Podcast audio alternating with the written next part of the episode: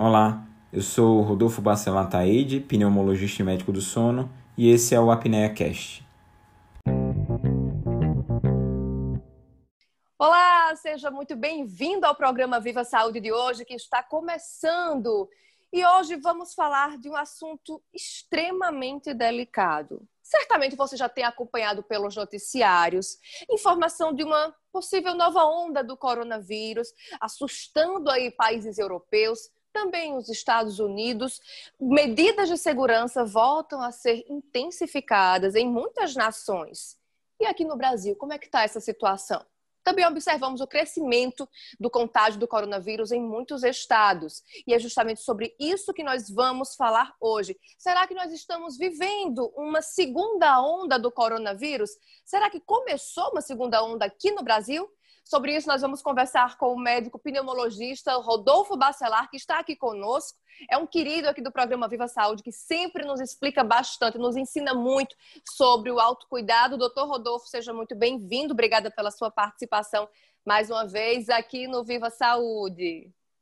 Eu que agradeço, Mirna, a possibilidade de estar aqui novamente. É um grande prazer poder colaborar e, já de antemão, agradecer a iniciativa do Viva Saúde de estar junto da gente nessa numa das linhas de frente do combate à pandemia, que é também a informação. É uma das principais maneiras da gente também lutar contra a pandemia. Pois é, doutor Rodolfo, acho que é a primeira vez que nós conversamos sobre o coronavírus já tem cerca de um ano, tem quase isso, e nós continuamos nesta pauta. Então, virou uma pauta fixa, né? Afinal de contas, entramos realmente numa pandemia, fomos numa crescente aí, chegamos num momento de queda, daqui a pouco vem uma história de segunda onda. E aí, doutor Rodolfo, será que nós estamos também entrando numa segunda onda? A gente já observa notícias de que alguns hospitais públicos já começam a ficar um pouco sobrecarregados e também hospitais privados começam a sentir. Será que isso já é o início de uma segunda onda, doutor Rodolfo? Você que está aí na ponta, está aí diretamente com os pacientes? É, o que a gente tem, até falando da questão do, da, do quase aniversário que a gente faz em termos de discutir o coronavírus, o primeiro caso relatado foi exatamente no dia 17 de novembro. É, o primeiro paciente com a pneumonia viral desconhecida que aparece na cidade de Wuhan. Então, a, hoje, o coronavírus, essa, essa nova doença, ela completou um ano realmente de descoberta. No Brasil, a gente começou a conversar mais especificamente sobre ela no, no começo de fevereiro. Então, a gente está realmente caminhando para quase um ano de, de, de contato com o tema. E isso cansou as pessoas de certa forma, porque as principais medidas de combater a pandemia foram as medidas de distanciamento social, são ainda, o distanciamento social, a utilização das máscaras e a higienização das mãos. E o ser humano ele é um ser eminentemente social. Então, isso causou muito sofrimento ter que ficar afastado da nossa rotina, dos nossos familiares. E o que é que a gente percebe? O Brasil, a gente é um dos hotspots, um dos focos da pandemia. Não é à toa que as vacinas são testadas aqui, grande parte dos trabalhos científicos publicados no mundo sobre o coronavírus têm participação ou são realizados no Brasil. Uh, e, nesse sentido, o que aconteceu foi que a gente sempre teve um número muito elevado de casos, a gente tem uma das maiores casuísticas mundiais, e que a gente nota que, mesmo estando num platô elevado, existiu uma tendência de queda que durou aparentemente pouco comparado com outros países. Essa tendência de queda hoje já foi revertida aparentemente. Então, a gente vive um início da ascensão de provavelmente um segundo pico de, de incidência dessa pandemia. Coisa que país também que já passou por isso foi os Estados Unidos, também tem uma elevada incidência de número de casos, não teve um combate adequado à pandemia, como, como todo mundo sabem, é, como todos sabem, e nele também passa por, por um segundo momento de pressão sobre o sistema. Então, a gente está passando por uma, um aumento do número de casos, mesmo tendo uma situação já elevada previamente.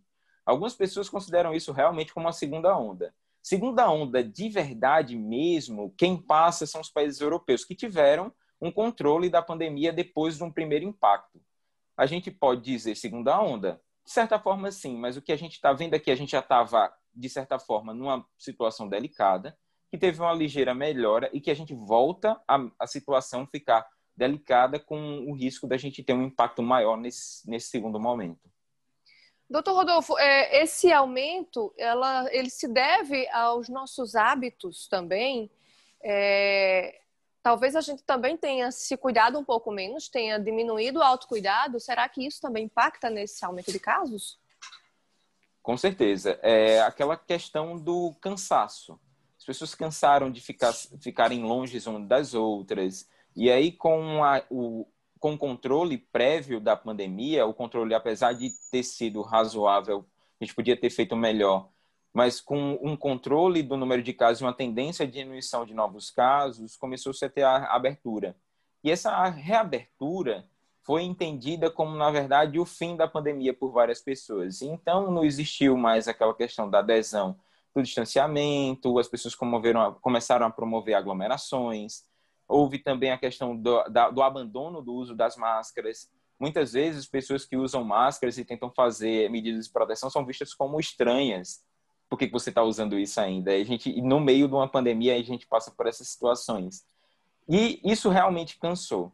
Dizer que nosso hábito foi responsável por isso é em parte, porque as sociedades latinas realmente têm uma necessidade maior do contato. Isso é cultural. Mas a gente tem outros países também que têm a mesma questão do contato, da proximidade, da valorização de, de é, ficar próximo, do contato físico em si, que tiveram um controle adequado. Então, é, é, é multifatorial isso. Uhum.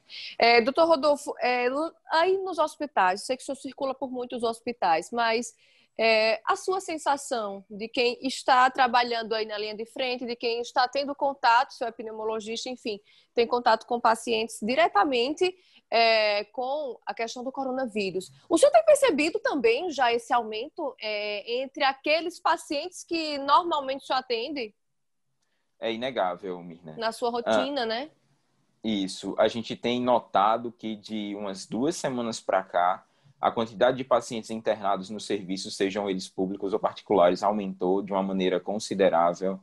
É, a gente nota que a demanda por é, visitas domiciliares, atendimentos por telemedicina ou atendimentos presenciais também, com o tema coronavírus, é hoje é, muito maior do que se tinha há duas, três semanas atrás. Então, isso é inegável a gente realmente vê uma nova pressão sobre os sistemas de saúde, sejam eles públicos ou privados. Hospitais com capacidade cada vez mais reduzida de admitir novos pacientes, profissionais também sobrecarregados. A gente vê uma, uma pressão também sobre as portas de entrada do sistema público de saúde. Então, tudo isso leva a crer, como o próprio CRM já divulgou, que a gente passa novamente por uma pressão.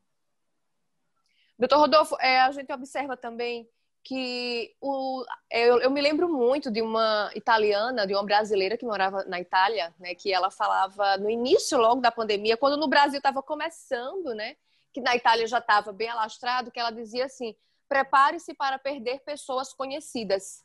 Vocês vão perder pessoas conhecidas, né? Então, eu, eu me lembro muito bem disso, que no início da pandemia, no auge da pandemia, perdemos pessoas do, do contato.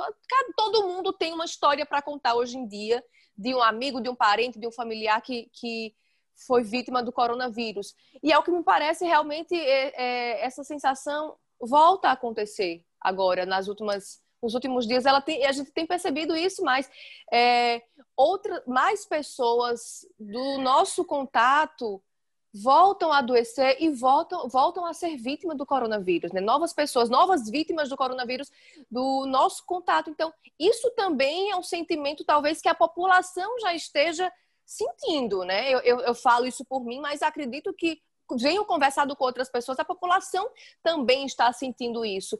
Então, é importante, acho que vista essa situação, o senhor, enquanto profissional que já percebe isso, e nós, enquanto população, que também temos sinais claros, né, deste aumento, é, nós precisamos não só esperar que outras medidas restritivas sejam impostas, mas é preciso também que nós tenhamos a clareza de mudar o comportamento, já que nós também estamos enxergando isso, né? Exato. É, a, a, é aquela máxima, né? Se a gente estivesse falando isso como uma coisa nova, fosse a primeira vez, mas como você bem disse, a gente está discutindo isso desde o começo do ano As pessoas já sabem o que precisam fazer. A gente é um mal, de certa forma, que a gente consegue evitar. Com medidas simples, a gente não está precisando fazer é, nada de outro mundo, nada que ninguém nunca fez. A gente vem fazendo isso há um certo, é, há um certo tempo já, considerável. Não se e nem é tão difícil, né? Assim, o, o, o autocuidado nem é tão difícil, né? Nós Exato. deveríamos ter nos habituado melhor, né? É, não é uma coisa complicada, complexa, que exige uma tecnologia é, avançada, que está de difícil acesso para várias pessoas é sofrido, com certeza. A gente gosta de viver junto das pessoas que a gente ama, mas é aquela questão, é ter o sofrimento agora para colher frutos de maior tranquilidade na, no futuro. E aí muitas vezes a gente passa por isso de uma, ter contato com esses casos de pessoas que infelizmente padecem durante a pandemia e aí você escuta dos familiares, nossa, a gente podia ter se cuidado melhor o, o, essa, essa culpa também, de carregar essa culpa, vai ser um grande fardo é, para as pessoas no pós-pandemia. Ninguém vai passar ileso por esse momento. O que a gente quer diminuir, é, uns vão sofrer por causa do distanciamento, outros vão sofrer por causa das perdas de familiares, outros porque adoeceram e ficaram com sequelas da doença. O que a gente quer diminuir é os danos, para que a gente tenha uma sociedade melhor mais na frente. Doutor Rodolfo, é, nós vivemos um primeiro pico né, de uma doença desconhecida, né, de um vírus completamente desconhecido daí então, é, vivemos um pico. Né, isso há algum, alguns meses, algumas semanas. E aí, agora a gente passou por um momento de queda, de uma ligeira queda, estamos sendo encaminhados então para um, um possível aumento. Essa segunda onda, ela seria tão forte quanto a primeira? Estou lhe perguntando isso, na verdade, como base em outras pandemias, em outras epidemias virais, né? Claro que a gente quer tudo uma caixinha de surpresa quando se trata do coronavírus, mas com, com base em outras pandemias virais, em outras epidemias, enfim, a gente conseguiria é, saber um pouco disso? É possível que essa onda seja mais suave, porque já tivemos uma primeira, ou ela pode vir ainda mais forte? Temos como mensurar isso? O que a gente pode entender é que é complexo, sabe, Mina? Nesse sentido, o que, que a gente tem para dizer? É que a gente hoje lida com a pandemia de uma maneira muito melhor do que lidava em março, em abril, por exemplo. Hoje a gente já tem é, a noção, não noção, a gente já tem um fato científico, que é uma coisa muito importante, sobre algumas medicações que funcionam. Por exemplo, o uso de corticoide em pacientes que precisam de suporte de oxigênio. A gente tem hoje a quebra de alguns paradigmas de que, por exemplo, pacientes não podiam fazer uso de uma terapia inalatória é, é, no ambiente de internação, ou que os pacientes não podiam fazer ventilação não invasiva, as máscaras, o, o respirador sem precisar da intubação, é, precisava se intubar precocemente. Esses paradigmas foram quebrados dentro do contexto da pandemia. Isso melhorou bastante testados, a né? assistência. Né? Exato. A gente tem também o, o afastamento de alguns mitos criados acerca da pandemia, é, que é o uso de, de medicações sem eficácia científica, como se tinha ser advogado. Uh, e a gente melhorou bastante nesse contexto. Os serviços estão mal preparados. Que a gente vê é que, geralmente, essa segunda onda, os dados que a gente tem são dos países europeus, é que tende a acometer pessoas mais jovens, que estão circulando mais, então, depois dessa reabertura. E essas pessoas são fora do grupo de risco. Então, isso vai acarretar, junto com um melhor tratamento, é, pessoas com mais pessoas fora do grupo de risco, com um melhor tratamento, você tem uma diminuição da letalidade do vírus. Isso é um fato. Porém, o outro fato é de que, se a gente abrir demais e o vírus começar a se disseminar de maneira é, descontrolada, o que vai acontecer é pressão sobre os serviços. E aí, mesmo sabendo fazer o que dá certo, a gente talvez não tenha leito suficiente para as pessoas. E aí, pessoas que poderiam responder bem ao tratamento que a gente tem proposto hoje, elas não vão ter sequer a oportunidade de tratamento porque elas não vão ter direito ao leito hospitalar, seja ele na rede pública ou privada. Então, é, gira muito sobre isso. A gente sabe que a letalidade vai ser provavelmente menor, mas se eu não tiver suporte clínico adequado para esses pacientes, eu perco todo o benefício das evidências científicas que, é, é, que a gente avançou até agora. Então, tem esse contexto. Não adianta só ter é, a ciência dizendo o que, é que eu faço. Eu preciso ter o leito para fazer isso pelos pacientes também. É uma situação primordial. Estamos de volta com o programa Viva Saúde. Hoje conversando sobre uma possível segunda onda do coronavírus aqui no Brasil, aqui na Paraíba também. Que momento é esse que nós estamos vivendo em que já percebemos um leve aumento aí do número de casos e de mortes também do coronavírus. A gente está conversando com o doutor Rodolfo Bacelar, que está nos explicando a respeito disso, do que esperar deste novo momento e também de qual postura tomar a partir de agora. Afinal de contas, ainda estamos na pandemia, precisamos nos cuidar. Sei que é desgastante, também acho desgastante, sim, também sofremos juntos, porém é necessário não saímos ainda dessa pandemia, a vacina ainda não está posta aí para todos nós, então realmente precisamos nos cuidar até que tudo isso seja resolvido. Doutor Rodolfo, a gente vinha falando no primeiro bloco sobre essa segunda onda, sobre como é que, que essa segunda onda poderia se comportar no Brasil e no mundo, enfim. Mas eu faço uma pergunta para ti. É, muito se falou sobre a imunidade de rebanho, que seria uma saída também para melhorar a nossa proteção em relação ao coronavírus. E essa imunidade de rebanho seria adquirida aos poucos, mediante o contágio, a proliferação do, do, do coronavírus na população. Nós conseguimos atingir alguma coisa? Temos alguma imunidade de rebanho hoje? A gente pode afirmar isso hoje? Na verdade, não. Ah, a, a, teoria da imunidade de rebanho é exatamente como você disse, Mirna, mas é disseminar o vírus de, de certa forma que eu tivesse uma imunidade da população, uma grande imunidade e que esse vírus começasse a perder força nesse contexto. As sociedades que, tem, que adquiriram essa, essa, que tornaram essa ideia talvez mais aplicável, o principal exemplo que a gente tem hoje é a Suécia. E a Suécia passa por um momento muito delicado, talvez seja a pior resposta em termos de combate à pandemia dos países europeus. A gente já tem várias vezes as, as autoridades suecas vindo a público pedir desculpas à população pela adoção dessa medida inadequada. A gente tem uma crescente do número de casos. As pessoas que muitas vezes advogam em prol da imunidade de rebanho, além do contexto de saúde, falam da questão é, econômica, porque as coisas não podem parar, porque existe um impacto. Hoje a Suécia tem o maior impacto econômico junto, é, é, com, quando comparado com os outros países escandinavos. Então ele teve a pior resposta de todos os aspectos, seja no contexto sanitário, seja no contexto econômico. Então hoje não existe nenhum dado clínico, nenhum suporte sanitário ou qualquer dado é, de gestão que indique que a imunidade de rebanho seja uma boa opção. Na verdade, a imunidade de rebanho vai trazer grandes prejuízos. É o contrário disso. A gente vai fazer várias pessoas que poderiam ter vidas salvas é, morrerem. Então, nesse sentido, eu vou meio que escolher os mais aptos. E isso é uma coisa extremamente grave. A humanidade já passou por momentos desses de escolher os mais aptos e deixar os menos aptos padecerem. E é o contrário. A gente é humanidade porque a gente combate isso, porque todos merecem é, ter o mesmo tratamento, todos têm os, têm os mesmos direitos. É verdade, doutor. Realmente a gente não precisa passar por isso, né? Nossa ciência é tão evoluída que a gente pode sim lutar por saídas mais justas, né, para a humanidade como um todo, né? Que não seja apenas os mais fortes, os mais viáveis, né, que sobrevivam a este momento. Bem, realmente a gente não, não quer que isso seja uma realidade. Doutor Rodolfo, em relação aos pacientes que já contraíram o coronavírus, também muito se colocou aí em questão em relação a essa, essa imunização particular. Enfim, os pacientes que tiveram uma vez, o que é que a gente tem cientificamente comprovado?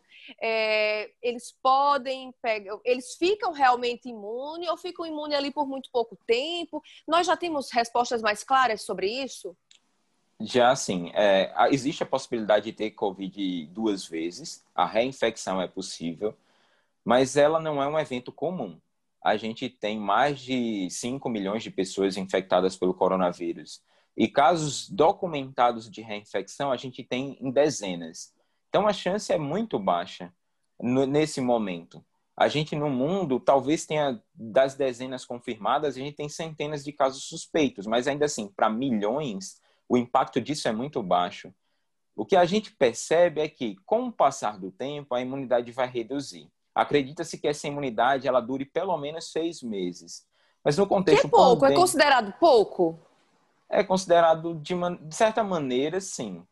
Uh, mas a gente é, é, uma estimativa de seis meses. A gente vê que tam, a gente está falando sobre a pandemia desde fevereiro. Existiram pessoas que pegaram no começo e que não se reinfectaram ainda.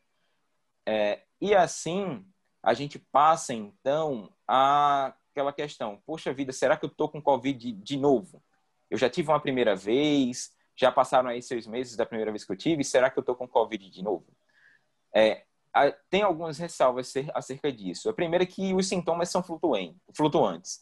Então, uma pessoa pode ter os sintomas, eles às vezes demoram a se resolver, eles podem ter períodos de melhora, depois de um maior agravamento, e junto disso, o vírus pode permanecer, não o vírus em si, mas partículas virais, o vírus morto, pedaços dele, podem permanecer na via aérea por até 90 dias. E aí a pessoa vai fazer o teste vai achar que tem o Covid, o vírus viável, já que o teste é para o material genético e não para o vírus se multiplicando. Vai ter os sintomas flutuantes e vai achar que tem uma reinfecção por, pela, pela, tem uma reinfecção, tem a Covid pela segunda vez. Mas a gente só pode dizer isso depois de 90 dias, que é quando se tem documentado que tem um clearance viral, a eliminação do total das partículas do vírus.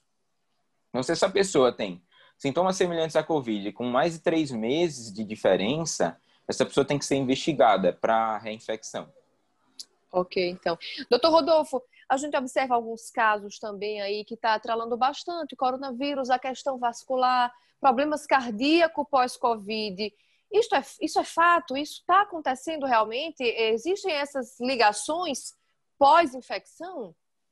Isso. É, a doença, a Covid, apesar de ser um vírus respiratório, os impactos dela são sistêmicos. Então, o que a gente percebe é que não é não, não a gente tem não só percebe mas tem documentado que não fica restrito só à questão respiratória além dos impactos respiratórios existem problemas cardiovasculares associados o maior risco de evolução com trombos questões cerebrais também infecções do sistema nervoso central alguns quadros de uma demência transitória que pode ser vista então a, infec é, a infecção pode causar alterações da função renal existe uma diversa uma diversidade de sistemas que podem ser acometidos que não é só a questão de ficar com falta de ar, de ficar tossindo. A doença é multissistêmica, por mais que seja um vírus respiratório. O que a gente tem, então, assim, Mirna, até adiantando um pouquinho, é uma certa confusão em termos disso o Covid não é a única doença protrombótica. As infecções por si só, então, pneumonia bacteriana, pode causar um aumento do, da, do risco de trombo, de risco cardiovascular também. É, e isso tem que ser levado em consideração. Certo. Doutor Rodolfo, entrando agora em outra seara, bastante polêmica, inclusive, polêmica nacional, é a questão da vacinação em relação ao, ao Covid. As vacinas estão postas aí, na verdade, uma disputa muito acirrada, né, em todo o mercado mundial, uma disputa acirrada, cada país querendo sair na frente, querendo terminar sua vacina, querendo concluir, colocar a disponibilidade e disponibilizá-la no mercado. O que é que o senhor tem achado de tudo isso? Que é que a gente pode esperar? E assim, a nossa expectativa pelas vacinas que estão arrodeando o Brasil, dá para ter uma expectativa boa para este ano de 2021? É, o que a gente vê é uma situação muito particular, porque é viver junto com o momento de maior avanço científico, talvez, do século, que a gente vai presenciar, uh, junto com um retrocesso em termos de conhecimento da população impressionante. A gente tem, tá na, como se diz popularmente, a gente está na crista da onda do conhecimento científico acerca das imunizações, ao mesmo tempo em que se nega algo que já é estabelecido, que já é conhecido, em que o Brasil já é um exemplo mundial em termos de imunização, a gente é a pátria das, do Zé Gotinha. Então, o, um programa nacional de imunização, que já foi exemplo no mundo todo, passa hoje a ser questionado por uma população. Muito dessa conduta negacionista tem impressionado. E também o, o uso político da discussão. É uma questão sanitária antes de tudo.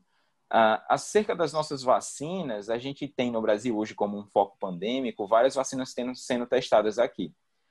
Uh, a gente tem das principais vacinas, são essas que são mais discutidas. A vacina do grupo de Oxford, que tem, na verdade, o subsídio de uma empresa privada, que é a AstraZeneca.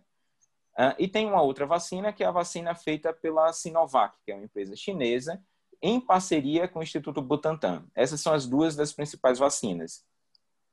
E essas vacinas, elas são vacinas é, extremamente avançadas. A, a gente, em termos de testagem, essas duas vacinas estão em fase 3 já, em vias de chegar a terminar seus trabalhos e, ser, e terem seus dados publicados para que sejam é, postos a crivo das, dos órgãos reguladores, como, por exemplo, a Anvisa. A Anvisa no Brasil, o FDA nos Estados Unidos, a Agência de Regulação Europeia. Então, a gente tem boas perspectivas, sim. E as duas vacinas, pelo que você tem dito pelas empresas, a gente não tem acesso a esses dados científicos ainda, mas são duas vacinas eficazes, ou seja, seriam capazes de imunizar adequadamente a população e, no mínimo, promover uma volta a uma vida relativamente normal, sem a necessidade dessas medidas de distanciamento social. Tem toda uma questão em volta dessas vacinas que também precisa ser discutida, que é a diferença entre eficácia e proteção. Uma vacina ser eficaz só vai dizer se a população é realmente protegida dependendo da quantidade de pessoas que tomem a vacina. Então, se eu, eu, se eu tenho uma vacina que tem 90% de eficácia, eu preciso de pelo menos 70% da população, 60% da população imunizada. Para acabar com a pandemia, 80%. Quanto menos eficácia eu tenho da vacina, mais pessoas eu preciso ter vacinadas. Então, isso é uma outra questão. Se as pessoas se negam a se vacinar, a gente talvez, mesmo com a vacina, persista em determinado momento com o impacto da Covid-19. Doutor Rodolfo, a gente observa que algumas vacinas entraram, já estão em um estágio bem avançado de teste, de testagem, é, vacinas com aplicação agora em grupos de 40 mil pessoas, por exemplo. É, essa amostragem, ela é representativa quando se fala de uma população mundial? Isso. É, entendendo até a questão de como é feito um estudo acerca das vacinas. A primeira começa tudo é, em modelos. Então, primeiro se tem um teste numa, numa pequena parcela de cobaias, testa-se uma teoria, e aí, depois desse teste da teoria, vai para o experimento nas cobaias. Nessas cobaias, com um número considerável de cobaias, eu vejo, eu provo minha teoria, e a partir disso eu entro nos estudos de fase clínica, que é o que todo mundo escuta. Fase 1, 2, 3, o que, é que são essas fases? A primeira fase é uma fase de testar se aquela vacina é capaz de produzir anticorpos. E nesse, no ser humano. E nesse sentido, eu vou usar apenas dezenas de pessoas. Então, são grupos pequenos. Também nesse pequeno grupo eu avalio a segurança. A segurança vai ser avaliada em todos os testes. Mas passado disso, eu vou para um segundo teste que eu vou testar, além da segurança, uma capacidade de resposta, de eficácia, de efeitos colaterais, trazendo de novo a questão da segurança. E de dezenas de pessoas eu vou para centenas. E no estudo de fase 3 eu vou avaliar exatamente essa questão de promover a imunidade. E aí eu teria então milhares de pessoas testadas. O estudo não para aí. Na fase 3, ele é, ele é posto a crivo das agências regulatórias, e aí não existe ainda a fase 4 do estudo, que é a fase depois da liberação, em que continua se acompanhando essas vacinas para saber se vai haver algum efeito que não foi esperado, mesmo naqueles milhares de pessoas. Então, nunca se deixa de ter cuidados acerca dessas vacinas. É, das vacinas que a gente tem hoje divulgadas, a gente tem muito de divulgação das empresas. A gente precisa ainda ter acesso aos dados realmente publicados nas revistas científicas. Mas o que as empresas dizem é que a maioria delas tem eficácia de 90% e que vai existir alguma nuance em uma e outra acerca de como elas funcionam e como elas vão ser distribuídas. Hoje, as mais avançadas são as vacinas de RNA mensageiro, onde eu consegui colocar dentro de uma, de uma esfera de gordura que se funde com as células da gente material genético do vírus para que meu organismo identifique aquilo, simplificando esse conceito, identifique e produza anticorpos. Então, esse, essa seria uma forma segura de se combater. Essa é a vacina da Pfizer, a vacina da Moderna. Então, essas são as vacinas que saíram com 90% de eficácia, 95% de eficácia. Elas têm um grande porém, que elas precisam ser armazenadas em temperaturas muito baixas, principalmente a da Pfizer, menos 70 graus Celsius. Hoje, no Brasil, a gente não tem uma rede de refrigeração capaz de suportar essa vacina. A Pfizer promete trabalhar nesse sentido para tornar a vacina mais viável. Já a vacina da Moderna, ela consegue utilizar a rede de refrigeração que a gente tem no Brasil. Das outras vacinas que a gente tem, tem uma vacina, que é a vacina da AstraZeneca, certo? Que é essa vacina do grupo de Oxford, que ele pega um vírus respiratório um vírus que não causa doença ativa na gente, e ele coloca dentro desse vírus respiratório material do coronavírus também, para que a gente tenha contato com esse vírus é, fantasiado de Covid e aprenda a lidar com a Covid. Essa vacina também hoje, é, hoje mesmo, hoje pela manhã, a, a AstraZeneca divulgou os resultados, divulgou, na verdade, na imprensa, a gente não teve acesso aos dados, de que essa vacina teria uma eficácia de entre 70% a 90%. E o que chamou a atenção é que a vacina com uma dose menor foi mais eficaz. Então, quando dava uma dose menor, ela tinha 90% de eficácia. Com a dose maior, ela teve 70% de eficácia. Que pode ser uma, uma questão estatística ou então pode ser uma boa notícia que eu vou precisar produzir menos vacina para ter mais eficácia. Pois é, doutor Rodolfo, aí já vão ser cenas dos próximos capítulos que a gente vai conseguir acompanhar dia a dia para ver essa evolução, mas esperamos realmente que dê tudo certo e que e que nós consigamos colocar essa vacina no mercado, essa vacina disponível para a população o mais rápido possível, né? Que acreditamos nisso, né? Que a vacina realmente vai trazer um, nossa vida, se é que a gente consegue voltar ao antigo normal, mas vai trazer pelo menos para mais perto do antigo normal. Doutor Rodolfo, muito obrigada pela sua participação mais uma vez aqui no programa Viva Saúde. Muito obrigada mesmo pelos esclarecimentos, por ter explicado com, com tanta maestria tudo isso para a gente. Né? Que é isso, Mina. Eu que agradeço de novo o convite. E é sempre um prazer estar aqui. E novamente agradecendo também a iniciativa do Viva Saúde de discutir a Covid-19, a pandemia, porque com certeza é algo que a gente precisa fazer. Seminar informação é uma grande arma que a gente tem para lutar contra o vírus. Curtiu? Tem alguma sugestão? Gostaria de tirar alguma dúvida? Não esquece de deixar seu comentário.